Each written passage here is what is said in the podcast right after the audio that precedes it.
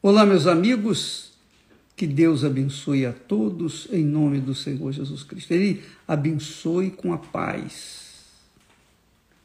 A paz, a paz celestial seja com todos. Eu queria falar, em falando sobre paz, referindo-se à paz. Todo mundo quer paz, não é verdade? Todo mundo quer paz. Mas nem todos querem pagar o preço pela paz. Nem todos estão dispostos a se é, a pagarem aquela, aquele preço que a paz exige. E, e quando a gente fala de paz, a gente fala de uma paz divina, a paz que vem do alto, não a paz desse mundo, porque a paz desse mundo não, não presta. A paz desse mundo não presta. Porque esse mundo está no, no maligno, a Bíblia diz que esse mundo está no maligno, ela está no mal, esse mundo está mergulhado no mal, no pecado. Então, como que pode haver paz para um mundo que vive no pecado? A mesma coisa acontece com as pessoas. Elas querem paz, elas querem paz, pessoas religiosas. Elas vão nas igrejas, nas suas religiões, elas fazem seus votos, elas conquistam bênçãos, mas não, não há paz. Não há paz. Por quê? Porque a paz, o preço o preço que a paz que Deus pagou para, para nos dar paz foi a vida de Jesus no Calvário. É isso mesmo. É impossível a pessoa ter paz se ela está no pecado. É impossível. Não existe. Não existe uma pessoa que viva em paz, vivendo também no pecado. A paz não combina com o pecado.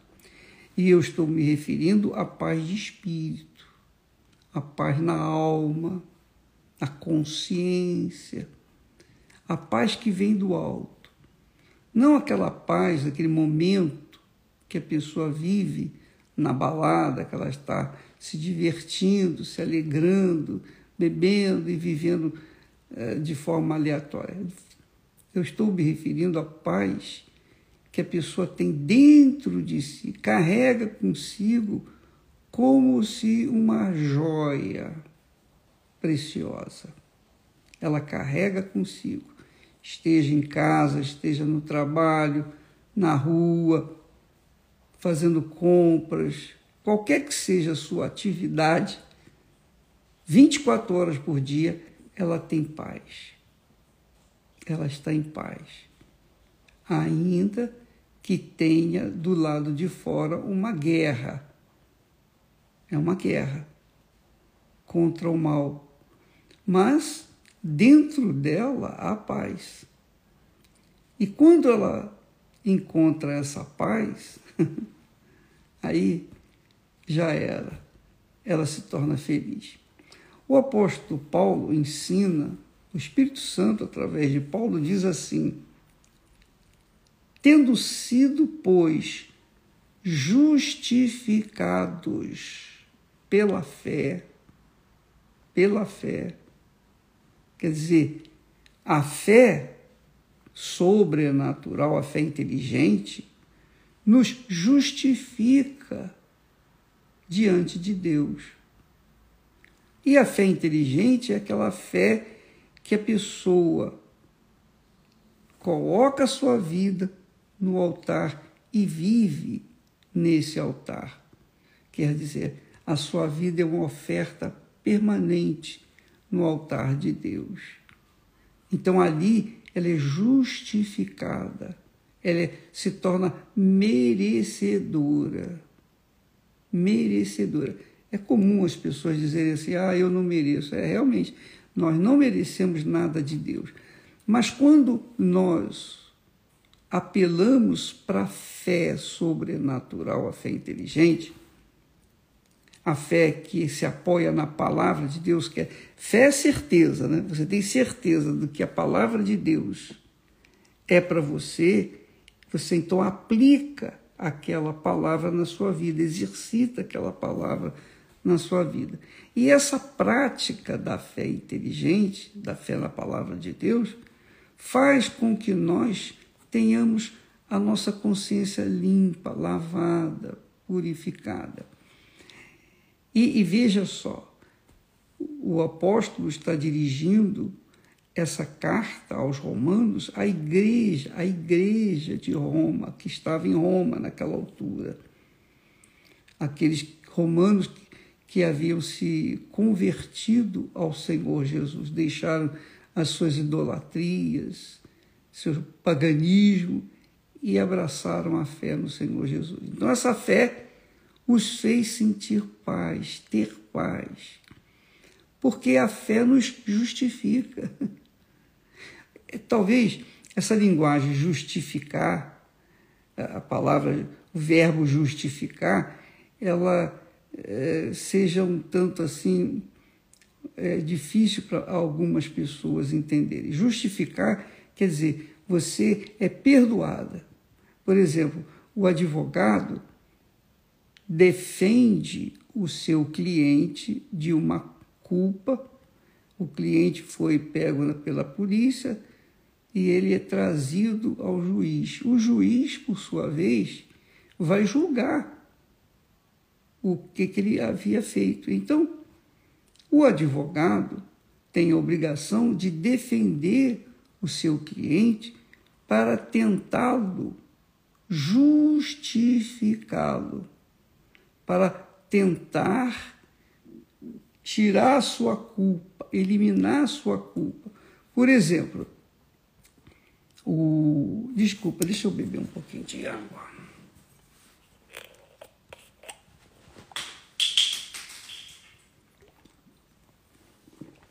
Olha só, o sujeito cometeu um crime.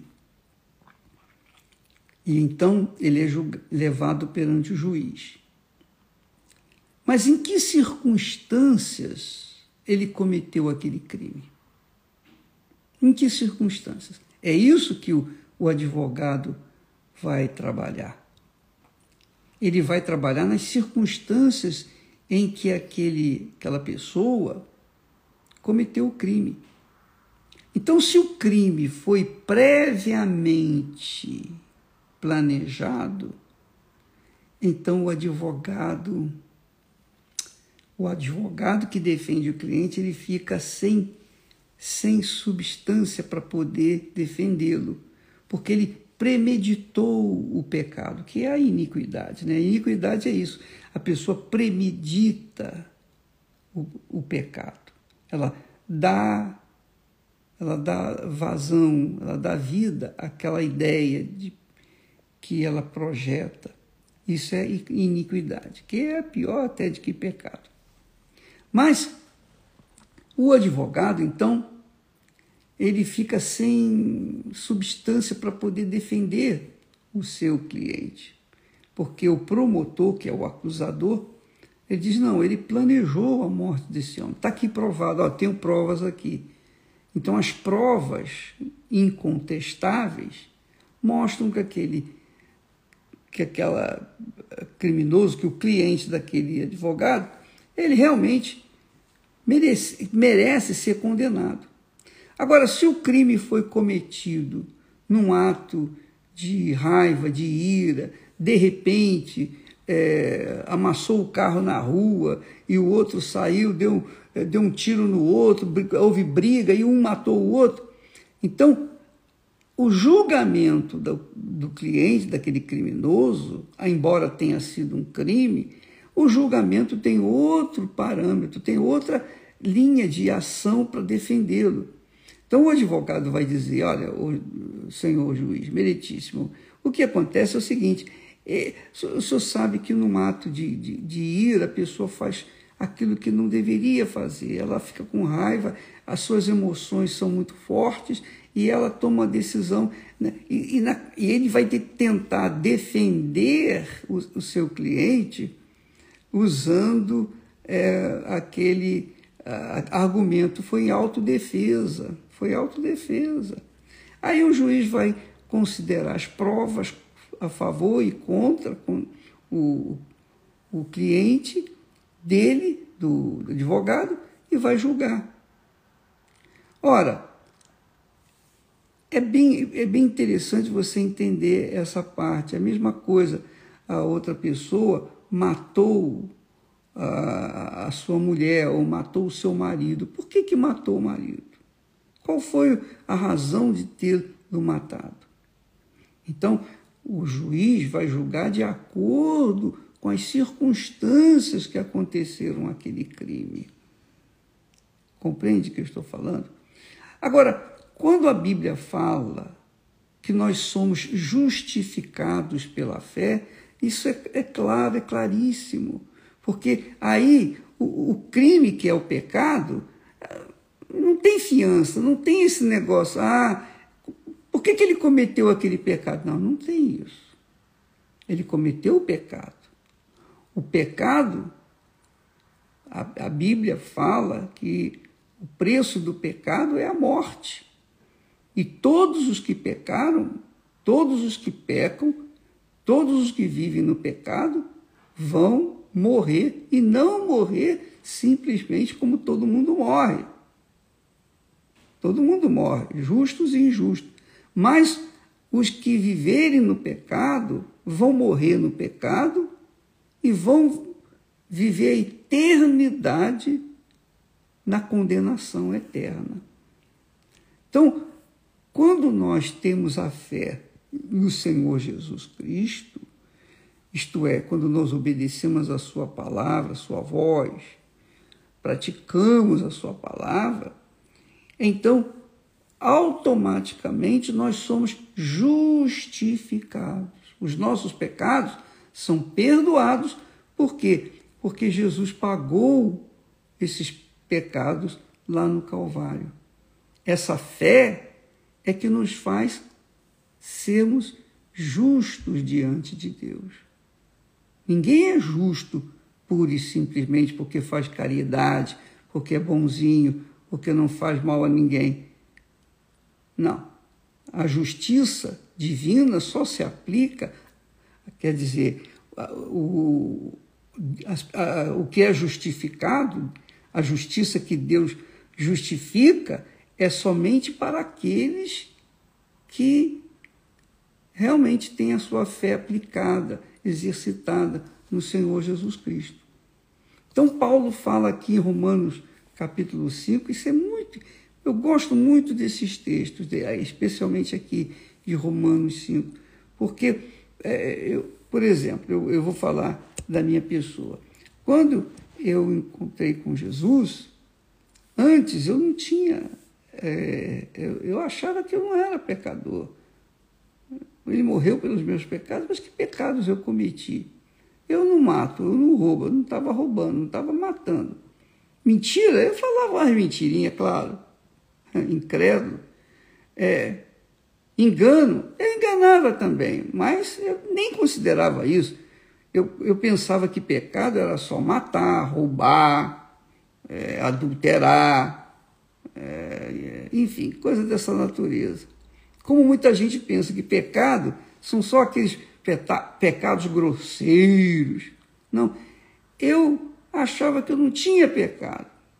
Então eu aceitava Jesus, mas não mudava a minha vida.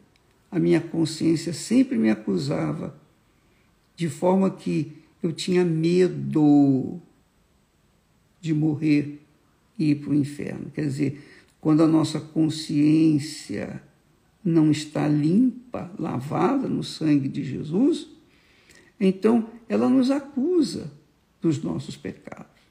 Mas eu não achava que tinha pecado. Mas a minha consciência provava que eu tinha pecado porque não me deixava em paz. Se eu morresse naquela altura, eu ia para o inferno. Então, eu, eu quero que você entenda bem o que significa a palavra justificados. Quando, quando o, o apóstolo diz justificados pela fé, quer dizer, nós não temos méritos, eu não merecia ser justificado, perdoado, mas porque aceitei Jesus, eu, eu criei em Jesus como meu Senhor, meu Salvador, eu criei que Ele morreu por mim, pelo meu pecado. Eu pensava em mim. Então, eu, Senhor, eu reconheço que o meu, eu, eu reconheço o meu pecado. E foi o Espírito Santo, e é o Espírito Santo que nos convence do pecado. É Ele que convence. E Ele me convenceu do meu pecado. Quando eu vi o meu pecado, meu Deus do céu, foi um, um pega para capar. Desculpa lá a expressão, mas foi um Deus nos acuda, porque eu fiquei desesperado. Eu vi o meu pecado. Eu vi, vi o meu pecado. Era terrível, era cruel. Eu vi, Deus me deu olhos para me ver como ele via os meus pecados. E então, desesperado, eu falei: quem pode me salvar? E o Espírito Santo, então, me levou até o Senhor Jesus, que estava pronto para me salvar. E ele me salvou. A partir dali, eu perdi aquele medo de morrer, eu perdi aquele medo do diabo, eu perdi aquele medo de, do inferno. Eu perdi completamente, porque a minha consciência já estava agora limpa. Limpa, pura. E essa consciência pura, limpa, me dava uma paz permanente. e eu gostaria que você tivesse essa paz. Com licença. Eu gostaria muito que você tivesse essa paz. Para que você pudesse é, avaliar as palavras de Deus. Então, justificados, pois, pela fé. Justificados pela fé. Eu não sou justificado pela graça de Deus, não. Eu sou justificado pela fé no Senhor Jesus. Eu tive que fazer a minha parte. Deus nos dá a graça de nos perdoar, de nos aceitar, de nos é, convencer do nosso pecado. Mas cabe a cada um de nós decidir se aceitamos o sacrifício de Jesus para nós, se cremos no sacrifício do Senhor Jesus para nós, e por conta disso, por causa dessa crença, então nós começamos a praticar a palavra dele, obedecer a sua voz, aí sim há uma conexão, há um casamento entre nós, quer dizer, uma aliança entre nós. Deus fez a parte dele e eu fiz a minha parte. Então eu vivo em paz. Eu tenho paz. Ainda que do lado de fora haja sempre guerra. Então, você verifica que essa fé que o apóstolo Paulo fala aqui, que nos traz a paz, se ela não tiver dentro de você, você não vai ter paz. E eu falo paz na consciência. O, o juiz pode injustamente julgar o réu e condená-lo, mas se ele se esse réu foi nascido do Espírito Santo, se ele tem a sua fé firmada no Senhor Jesus, ele fica em paz, porque ele sabe que mesmo que os homens tenham sido injustos para com ele, mesmo que o juiz tenha sido injusto para com ele, mas o justo juiz o eterno juiz, o verdadeiro juiz, o que julga por toda a eternidade. Esse juiz, esse juiz me absolveu. Então não importam as perseguições, as injustiças, as difamações, o ódio, enfim, não importa coisíssima nenhuma. Se a nossa consciência está em paz com Deus, então nós estamos na fé e essa fé nos dá paz automaticamente. eu, eu quero falar para vocês uma coisa. Eu atendi uma vez um elemento, eu digo elemento porque ele, ele fez uma coisa extremamente pecaminosa, ele fez uma coisa agressiva à, à igreja, fez uma extremamente agressiva à minha pessoa que, que confio, confiava nele, eu confiava nele. Ele fez uma coisa extremamente agressiva a si próprio, a família dele, a mulher dele. E ele chegou para mim e disse assim: O bispo, eu errei, porque ele foi pego. Ele, a própria mulher é, pegou ele em flagrante. Ele disse: Bispo, eu errei, eu cometi pecado sim. Aí eu perguntei a ele: Vem cá, ô, Fulano, você você está confessando tudo? É tudo que você fez? Confessa aí. Fala tudo. Porque se você deixar um mínimo de pecado escondido, sem confessar, meu caro, a sua consciência não vai te deixar em paz. Você não vai ter paz. E ele disse: Não, estou confessando tudo. Só que depois dele ter confessado parte, uma partezinha dos seus graves pecados, ele continuava tenso, nervoso, o semblante caído. Ele, ele, ele ficava inquieto, ele, ele, ele, os olhos dele estampavam uma tristeza imensa, porque ele havia perdido a paz, mesmo confessando parte dos seus pecados. Então, é assim: se a gente confessa os pecados, Deus é fiel e justo para nos perdoar. Mas tem, a, a confissão não pode ser apenas pela metade, nem 90% apenas. Tem que ser 100%. Então, quando há pecado, enquanto houver pecado, não haverá paz. Não haverá paz. Escute o que eu estou falando. Por exemplo, eu estou falando com você agora e você pode, é, você pode sentir a paz que eu tenho, porque essa paz eu passo para todas as pessoas, independentemente se elas creem ou não, mas eu estou passando aquilo que eu tenho, eu estou dando o que eu tenho. Então, muitas pessoas podem, nesse momento, sentir um, um, um alívio, uma sensação de bem-estar. Mas acabou aqui o live e a pessoa continua no pecado, ela volta novamente a sofrer. Ela volta novamente a ser acusado. Aquela culpa fica martelando na cabeça dela. A consciência dela fica doendo, latejando, latejando, latejando. Então, a pessoa não tem paz.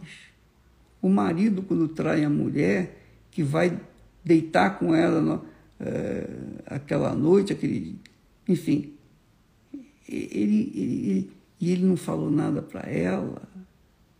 Então, ele se sente assim culpado. Toda vez que ele a vê ele se sente culpado. A mulher que trai o marido também. Toda vez que, que ela o vê, ela se sente culpada. A, a culpa, a culpa é um estado permanente. Por quê?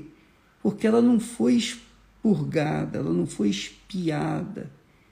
E quando nós, quando nós confessamos Jesus como nosso Senhor, nosso Salvador, confessamos os nossos pecados, vivemos em, digamos assim, em santa harmonia com Deus, com a consciência limpa.